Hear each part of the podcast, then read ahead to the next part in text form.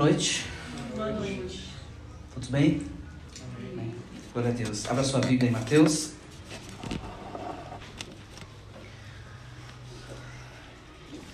Evangelho de Jesus segundo Mateus. É o texto que nós leremos.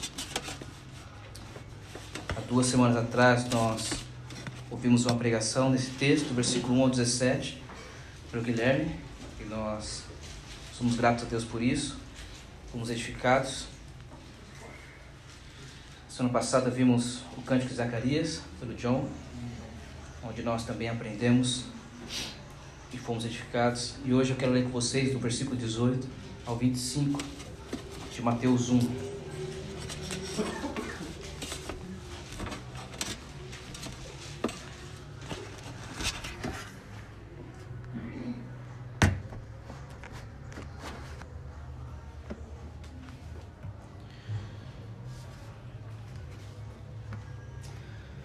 Você já abriu a sua Bíblia, já abriu um texto sagrado? Eu te convido para que nós oremos ao Senhor. Vocês me ouvem bem? Preciso falar mais perto? Microfone? Não? Tá bom? Então tá ótimo. Vamos orar? Feche seus olhos, vamos falar com o Senhor.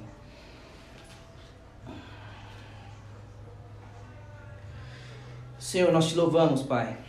Te louvamos pela tua palavra. Te louvamos porque nos deste o texto sagrado. Te louvamos, Senhor, porque o Senhor nos reuniu nessa noite, aqui nesse lugar, Senhor, para cantarmos louvores a Ti, para orarmos juntos, para celebrarmos a Tua vinda aqui na terra, Senhor. Essa beleza da encarnação de Cristo e nós te louvamos por isso, Deus. Hoje é um dia em que estamos felizes, alegres, contentes, animados, porque há muitas, há muitas alegrias hoje para ser desfrutadas pela comunhão, até detalhes na decoração, e nos esforçamos, nos dedicamos para estar reunidos aqui, Pai.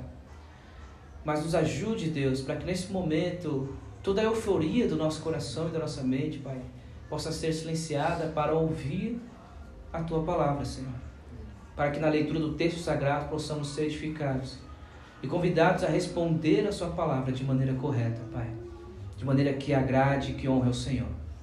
Pai, nós pedimos aqui a Ti, Senhor, que o poder do Espírito Santo tome a minha vida e fale comigo, Senhor.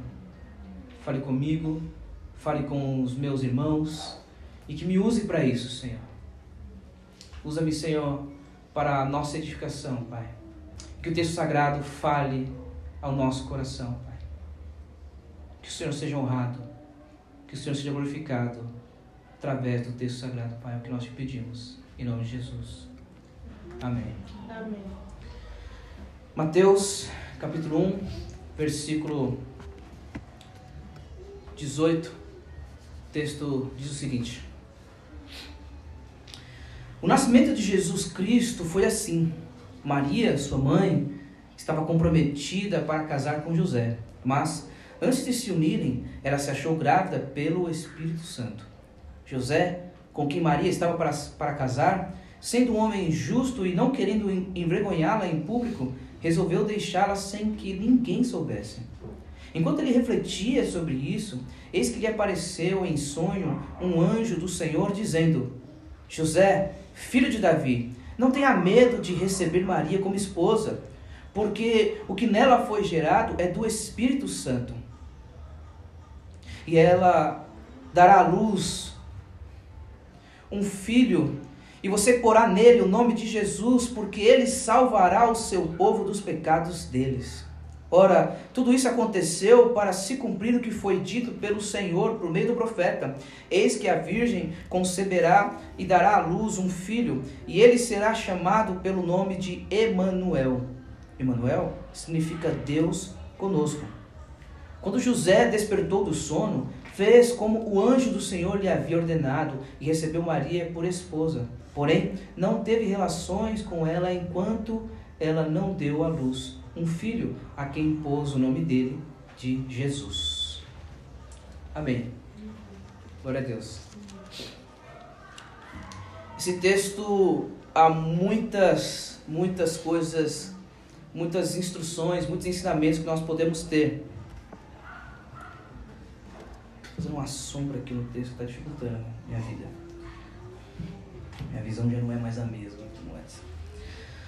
Ah, e há muitas coisas que nós podemos aprender com esse texto. Nós vemos, inclusive no último versículo, algo muito curioso: é que não há um motivo teológico bíblico porque José, por exemplo, não teve relações com Maria, sendo que já era esposo dela. Ele poderia, mas ele não fez isso. Nós vemos domínio próprio de José. Há muitas características em José, nesse texto, a respeito de uma masculinidade bíblica que nós podemos aprender aqui. Ah, há algo maravilhoso que a chegada de Jesus Cristo, o nascimento de Jesus, já vem trazendo socorro a uma mulher que poderia ser injustiçada, que é Maria. Nós vemos aqui, desde o versículo 1, a preservação do povo de Deus, da genealogia. Nós vemos, por meio da genealogia e da Maria, nós vemos como Deus preserva o seu povo. Mas, eu quero lembrá-los de que em 2019 nós tivemos o nosso primeiro culto de Natal, um mês antes de nós é, sermos oficialmente uma igreja. E por que eu digo oficialmente uma igreja? Porque nós tínhamos a pregação do Evangelho, nós já estávamos basicamente definindo ali membresia, nós já víamos uma, uma, uma, uma compreensão clara a respeito de membresia e disciplina, mas nós ainda não tínhamos, por exemplo, uma administração da ceia e do batismo. Um mês depois foi quando isso começou a acontecer e nós estamos muito felizes desde então. Mas o ponto é que em dezembro nós. Uh, ouvimos uma pregação no Natal, no culto de Natal, na sacada da Karen, não sei se vocês se lembram, e nós ouvimos a respeito da importância do porquê Jesus precisava ser homem, por que é importante que Jesus seja carne, porque negar a humanidade de Jesus é perigoso para a nossa fé. Se Jesus não é homem, então ele não nos representa como homem no sacrifício da cruz, logo não há salvação em Cristo Jesus.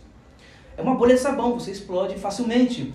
E depois, um ano depois, ainda na Karen, na garagem da Karen, já não mais lá em cima, porque nós corremos um risco da chuva, como aconteceu da última vez, uh, nós estivemos embaixo e nós aprendemos, inclusive, a partir do versículo, no capítulo 2 desse texto de Mateus, no capítulo 2 nós vimos como é, receber a chegada de Jesus, o nascimento de Jesus, como é, refletir sobre o nascimento de Jesus. E nessa noite eu queria conversar com vocês, a partir desse texto, a respeito da divindade de Jesus porque nós devemos crer que Jesus é Deus. Nós devemos crer que Jesus é Deus. Esse é o ponto que eu quero trazer para vocês nessa noite. E o texto começa já com um problema. No versículo 18, começa dizendo: O nascimento de Jesus Cristo foi assim. Maria, sua mãe, estava comprometida para casar com José, mas antes de se unirem, ela se achou grávida pelo Espírito Santo. E aqui nós temos um problema danado. Uh, ela estava comprometida para se casar e talvez para nós hoje é, seria visto como, por exemplo, um noivado. Mas é um problema aqui, uma distância cultural, porque um noivado hoje você pode facilmente é, romper com o seu noivado. Você noiva e pouco tempo depois, se você não quiser, se você desistir, você desfaz do noivado, você devolve os bens que estavam comprando junto e está tudo certo. Uh, naquele período, esse, o fato dela estar comprometida para casar para poder simplificar e trazer talvez um pouco melhor para nós aqui como exemplo, é como se ela se casasse no civil.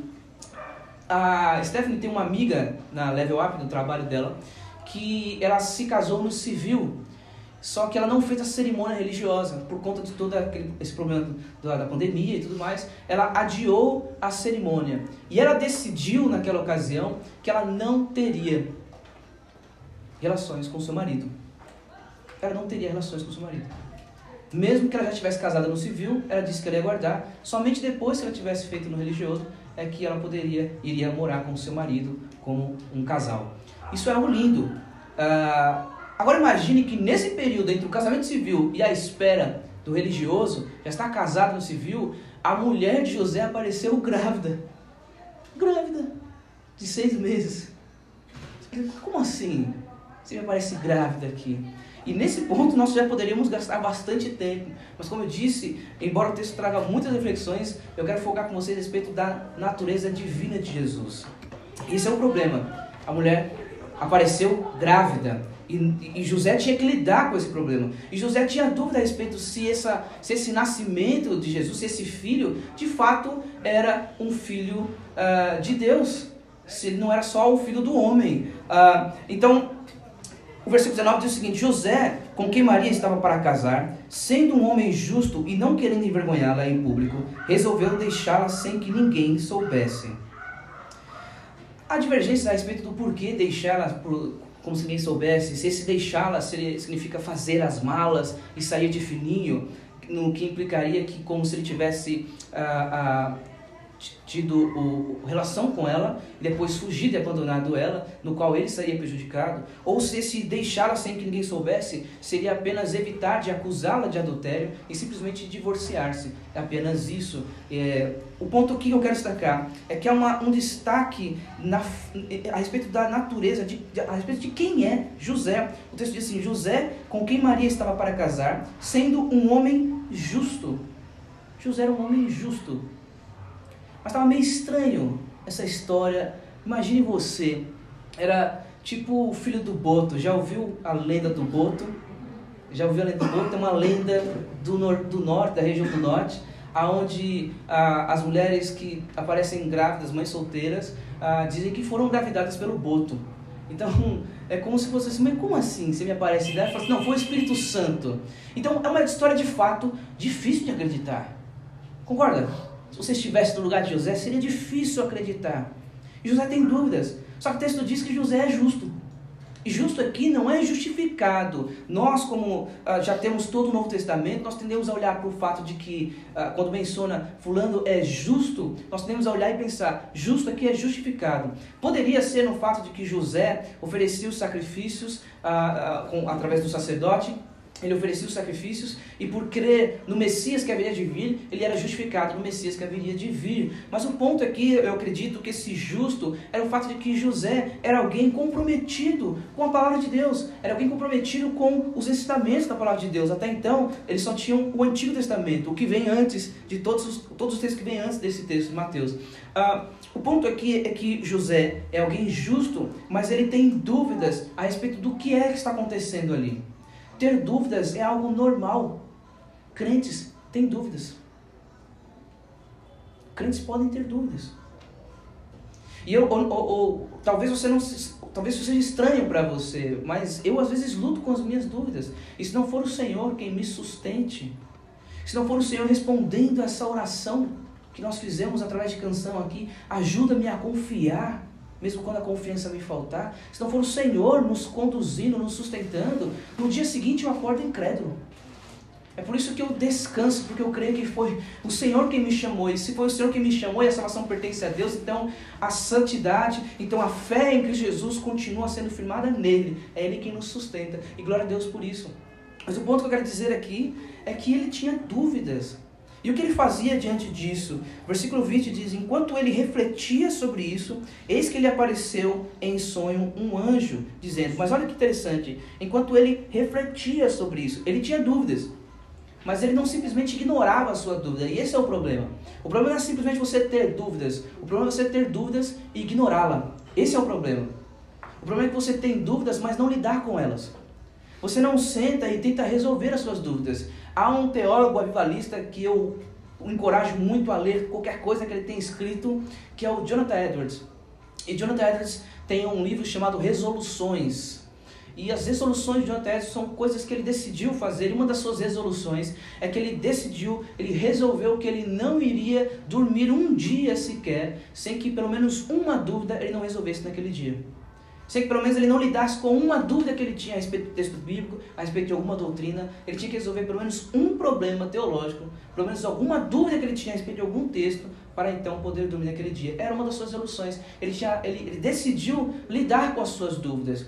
Então, o que eu não quero parecer aqui é que eu te encorajo a duvidar, a ser aquela pessoa que duvida de tudo, que não acredita em nada e que é relativista. Não, não é isso. Esse é o espírito desse século e nós não somos relativistas. A palavra de Deus diz que existe verdade. Jesus é verdade, o Espírito é verdade, a palavra é verdade. Jesus é verdade, João 14, 6, quando ele diz: Eu sou o caminho, a verdade e a vida. O Espírito é verdade. Quando Jesus fala do Espírito no capítulo 16 de João, ele vai dizer, logo no capítulo 16, ele diz: O, o Espírito da verdade ensinará a vocês. E no capítulo 17, Jesus ora e diz assim: ah, santifica-os na verdade, a tua palavra é a verdade. Então a Bíblia diz que existe uma verdade e ela não é relativa, porque a verdade é uma pessoa, é Jesus, é o Espírito Santo, é a palavra de Deus. E isso não é relativo. Mas o ponto é que ter dúvidas é algo que acontece.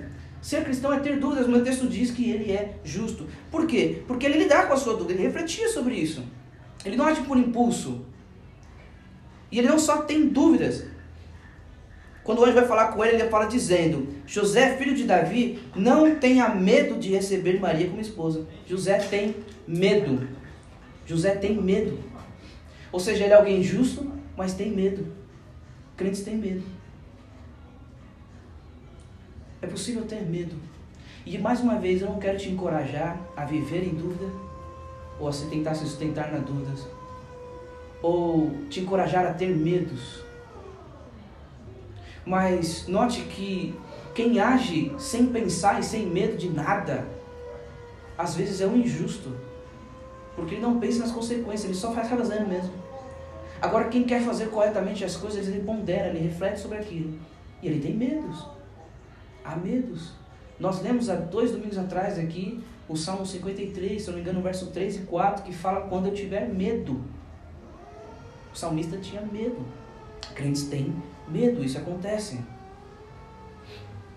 Mas aí algo maravilhoso acontece, que é justamente o que nós estamos vendo nesse versículo. Eis que lhe apareceu em sonho um anjo do Senhor dizendo: José, filho de Davi, não tenha medo de receber Maria como esposa, porque o que nela foi gerado é do Espírito Santo. Ela dará à luz um filho e você porá o nome dele de Jesus, porque ele salvará o seu povo dos pecados deles. Ora, tudo isso aconteceu para se cumprir o que foi dito pelo Senhor por meio do profeta. Eis que a, que a Virgem conceberá e dará à luz um filho, e ele será chamado pelo nome de Emanuel. Emanuel significa Deus conosco. Algo interessante acontece é que nessas dúvidas, nessas ponderações, se ele ficasse consigo mesmo, provavelmente ele não chegaria a uma boa conclusão. Mas aí há uma intervenção. Um anjo aparece e fala com ele. E ele fala para ele o seguinte: Ela dará à luz um filho, versículo 21. E você porá o nome nele de Jesus, por quê? Porque ele salvará o seu povo dos pecados deles. Se Jesus não é Deus, não há salvação. A salvação só poderia vir do Messias, daquele que é Deus. A salvação só poderia vir de Deus, porque se Jesus é só um homem, quando ele morre, ele morre só por si mesmo. Se Jesus é só um homem, ele não é perfeitamente santo, porque todos pecaram. Se Jesus é só um homem, ele tinha que vir do nascimento virginal. Porque se ele vem de uma, de uma relação natural, ele herda o pecado como todos os seres humanos herdam. Mas ele vem do nascimento original, por isso ele é Deus, e ele é Deus porque o seu, por isso o seu sacrifício é santo, e por isso o sacrifício de Jesus tem essa abrangência que alcança todo o seu povo. Mas talvez você diga assim, ah, mas também um anjo aparecendo, eu também creria, ué. Uma dessa aí, um anjo aparecendo. E nós que foi em sonho, né? Então, alguns incrédulos, assim como eu, talvez digam assim, acho que eu comi demais. E sonhou ouvindo um anjo. Mas algo interessante é que, será mesmo que eu e você creríamos mais se nós víssemos coisas sobrenaturais? Será mesmo que é isso que nos falta para ter mais fé? Será mesmo que é isso que nos falta para ter confiança no Senhor? Será que é coisas sobrenaturais que nos falta para que nós possamos confiar e crer no Senhor Jesus Cristo, nos dedicar? Não, eu não oro tanto, eu não leio tanto a Bíblia, eu não faço tanto isso porque, porque não acontece nada sobrenatural. Será que é por isso? Muitos de nós, não quase todos, exceção de dois, três, eu acho, viemos de um contexto pentecostal onde experimentamos muitas coisas que eu acredito, eu particularmente, você não precisa concordar comigo, mas muitas coisas pelas quais eu creio que foi o Senhor quem fez e quem faz. Mas será que isso não foi suficiente então? Por que, isso não foi suficiente para sustentar a sua fé? Olha para a história do povo de Israel. Quantos milagres! E o povo continuava negando o Senhor. O problema é que nós queremos uma intervenção divina para muitas coisas, para nossas dúvidas, para nossas decisões. Olha que ridículo, eu com 16 anos, 16 não, com 19 anos, trancado no meu quarto, dizendo assim, ó, se Deus existe mesmo, parece aí uma bola de fogo, um negócio aí, sei lá. Pareceu nada, cara. Fiquei lá horas. Não aconteceu nada. E eu estou aqui, crendo no Senhor. Eu não estou dizendo que Deus não intervenha, mas olha o que está em jogo aqui é crermos que Jesus é de fato Deus, o Messias. Não é a sua escolha da roupa que você vai usar no domingo. Não é se você vai ou não para a faculdade X ou Y, pro, sabe, o trabalho, se você continua a acessar. A gente quer intervenção para coisas ordinárias. A gente quer uma intervenção extraordinária na nossa vida para as coisas ordinárias, cotidianas. E a gente coloca a nossa incredulidade na ausência de coisas extraordinárias. Quando na verdade a nossa incredulidade é a ausência da palavra de Deus. Há discussões aqui se a fala do anjo termina no versículo 21 ou se ela continua até o 23. Quando diz, ora, tudo isso aconteceu para se cumprir o que foi dito ao Senhor do profeta. Há discussões aqui, se a fala do anjo continua. Eu, particularmente, tenho uma opinião de que eu acho que ela termina no 21. 22 e 23 é o, é o, o autor, é Mateus quem está escrevendo. Mas o ponto aqui é que é interessante é que Mateus está colocando aqui o cumprimento da palavra de Deus. E nós temos isso pelo qual nós podemos crer e confiar que Jesus é Deus, que Jesus é o Messias. Ele está fazendo isso desde o começo. Do versículo 1 de Mateus 1, ele diz assim: o livro da genealogia de Jesus Cristo, filho de Davi, filho de Abraão. Por que, que ele começa falando desses dois caras? Por que ele começa falando primeiro de Davi e de Abraão? Porque Deus fez uma promessa para Abraão, dizendo que da sua, da, da, sua, da sua descendência, do seu descendente, nasceria aquele que, que abençoaria todas as nações. A Davi é uma promessa de que dele nasceria alguém que reinaria, o seu reino seria eterno. Ele está o tempo todo mostrando a respeito e, e apontando para lembrar para que o leitor, esse livro foi escrito, se você não veio há, dois, há três meses atrás, esse livro foi escrito para judeus lerem. E o tempo todo ele está apontando evidências de que esse Jesus pelo qual Mateus se refere é o Messias. Então você tem no versículo 20, quando o, o, anjo vai falar com José, José era alguém justo, então ele conhecia a lei de Deus. E quando ele vai falar com José, ele lembra José a respeito de como as coisas estão ajustadas. José, filho de Davi. Ele lembra José, José, você está de acordo, está tudo de acordo com a lei do Senhor.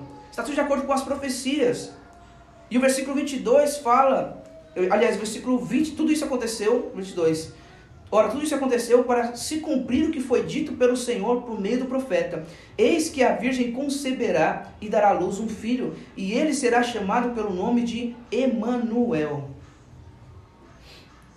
E esse é um texto de Isaías. Esse é um texto de Isaías, Isaías 7,14. Então, quando nós precisamos ter fé, o que nós precisamos é olhar para o texto e ver como Jesus cumpre as profecias acho que, é um, acho que há dois anos atrás, eu fiz uma breve pesquisa. E da, do período do Getsemane até a ressurreição de Jesus, há aproximadamente umas 50 profecias sendo cumpridas só do período do Getsemane até a crucificação. Não tem como as coisas serem tão ajustadas assim.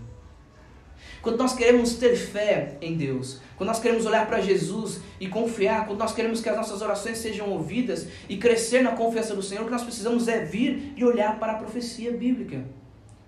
Em outras palavras, o que nós precisamos é nos voltar para as Escrituras. A fé vem pelo ouvir e ouvir a palavra de Cristo, Romanos 10, 17.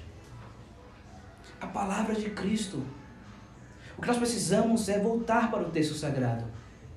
E o texto diz que ele é e chamará pelo nome de Emanuel. E que confusão é essa, né? Que coloca, fala que vai chamar Emanuel, outra fala que é Jesus, né? Outra fala que é. E aí, qual que é o nome dele mesmo, né? Ah, inclusive tem um texto aqui muito bem feito, né? E aí, é, seu nome será maravilhoso, conselheiro, Deus forte para a eternidade, príncipe da paz. Inclusive muito bonito para quem fez. Acho que foi a carne, né? Foi? Parabéns. Que tanto nome é esse? O que, que é isso? O Emanuel aqui é a respeito da sua identidade, não do seu nome. O nome foi Jesus, Yeshua, conhecido por alguns. Mas Emanuel aqui é a respeito de quem ele é. E Emanuel significa o quê? Mateus já deixa para nós aqui, já faz a lição para nós. Ele diz: Emanuel significa Deus conosco. Note que do versículo 1 ao versículo 17, ele está mostrando, dentre aquilo que nós já ouvimos, que ele está mostrando o direito de Jesus de ser rei, porque ele vem da família real. Ah, há muitos detalhes aqui, mas um deles que nós podemos ver é que do 1 ao 17, nós podemos ver a origem humana de Jesus. O fato de que Ele é Deus conosco.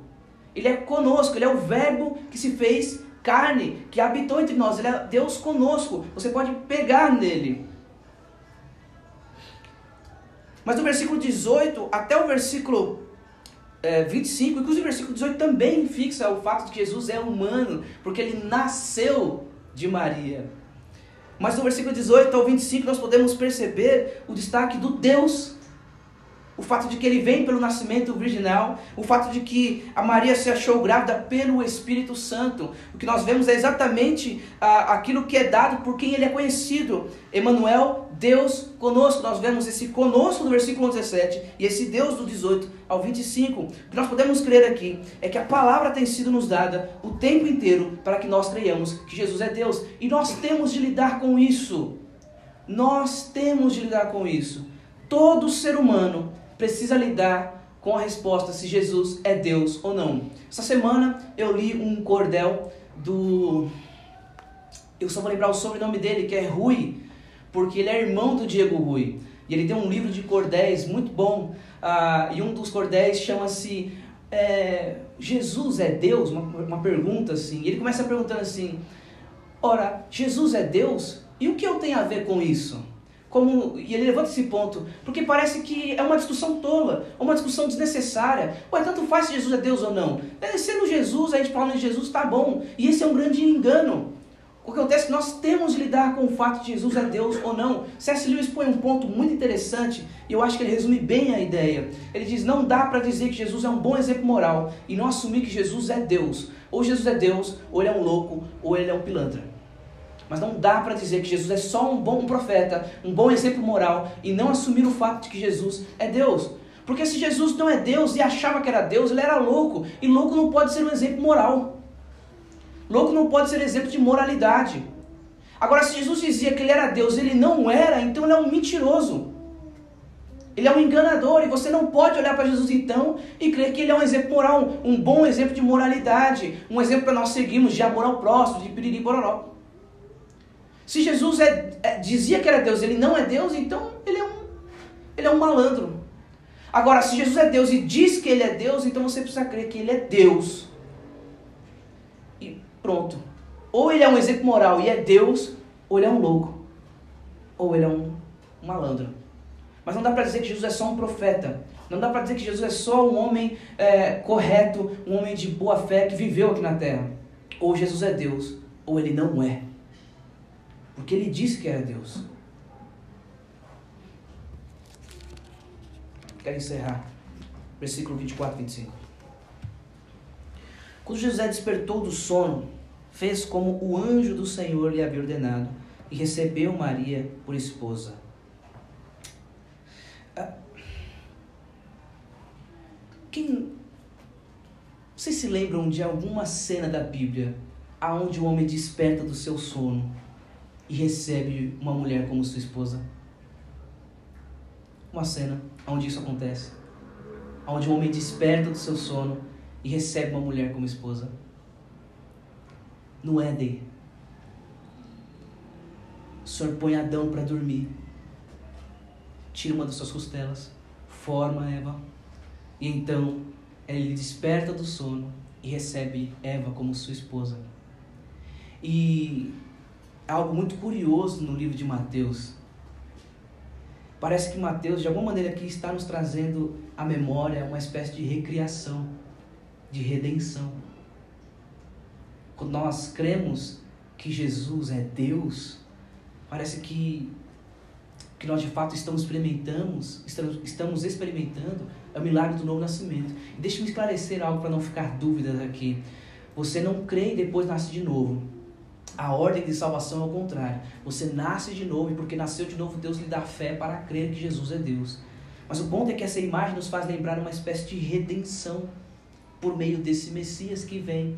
E, Moisés, e, e, Mateus continua fazendo isso, né? Note que no capítulo 2, rapidamente, só para que você perceba como essa imagem parece ser intencional de Mateus. No capítulo 2, ele sai do versículo 19 ao 23, uh, ah, ele sai do Egito assim como o povo de Israel saía do Egito. E no capítulo 3, Jesus é batizado, passa pelas águas, assim como Israel, ao sair do Egito, atravessou o Mar Vermelho.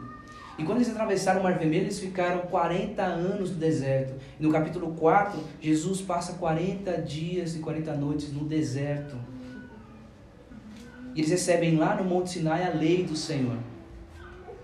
E aí no capítulo 5, 6 e 7 que nós temos é Jesus é, explicando a lei para nós no Sermão da Montanha. Percebe como parece que Mateus não está dando ponto sem nó? É para que nós lembremos que se Jesus é Deus, o que nós experimentamos é o milagre do novo nascimento. Se Jesus não é Deus, não há novo nascimento, não há salvação, não há redenção.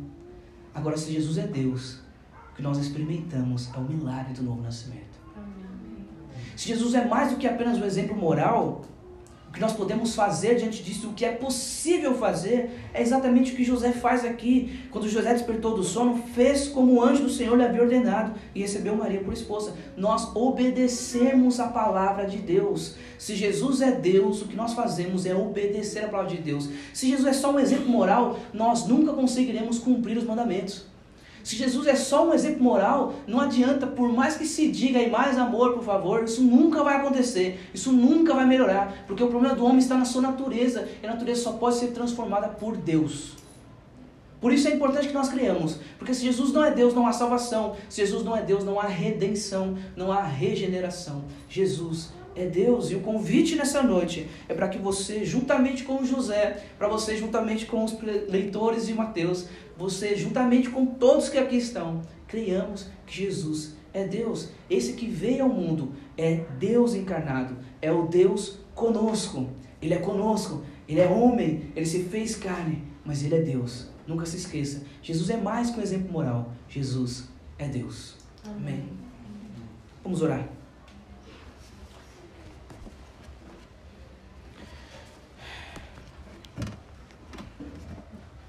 Senhor, nós te louvamos, Pai. Nós te louvamos porque tu viesses ao mundo, Senhor. E o Senhor veio como homem. E nós te damos graças por isso, Senhor. Há dúvidas no nosso coração, às vezes, a respeito de muitos detalhes das Escrituras. Mas, Senhor, nos guarde de nunca duvidar da verdade de que o Senhor é o nosso Deus, de que Cristo é Deus de que o Senhor sempre foi e sempre será. Que lidemos com as nossas dúvidas, Senhor, teológicas. Em nossa igreja ainda não há uma definição, pelo menos da igreja, a respeito se seremos pós, pré, pré ou amilenistas, Senhor. E nos ajude a lidar com as nossas dúvidas, Pai. Mas nos livre, Senhor, de duvidar da divindade de Cristo. Porque do contrário não há salvação, do contrário não há redenção. Ah, Senhor Jesus, nos livre. Porque do contrário não há igreja, não há igreja da cruz, não há igreja alguma. Nós te louvamos, Deus, porque na Sua palavra, pelas profecias, pelo Espírito que opera em nossos corações, nós cremos que Jesus é o nosso Deus. Não é apenas um bebê humilde, mas é o Deus que se fez um bebê humilde. Nós te louvamos porque o Senhor Jesus é mais do que um exemplo moral. Não é menos que isso, mas é mais do que um exemplo moral. É o nosso Salvador. E o Senhor veio para salvar o seu povo e nós celebramos essa verdade, Senhor. Nós te louvamos, Deus, porque o Senhor veio para salvar o seu povo, porque o Senhor veio o redentor de Israel, como nós lemos nos Salmos.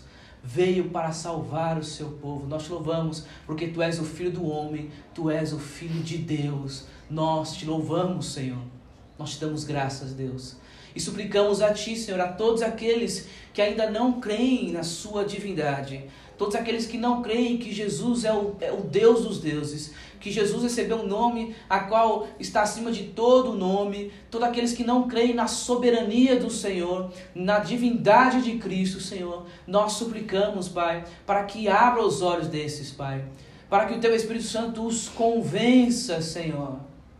E só o Senhor pode fazer isso. Por isso nós suplicamos, Deus, em nome de Jesus. Que toda a glória seja dada a Ti. Que todo louvor seja dado a Ti, Senhor. Nós te suplicamos, Deus, em nome de Jesus. Amém. Amém.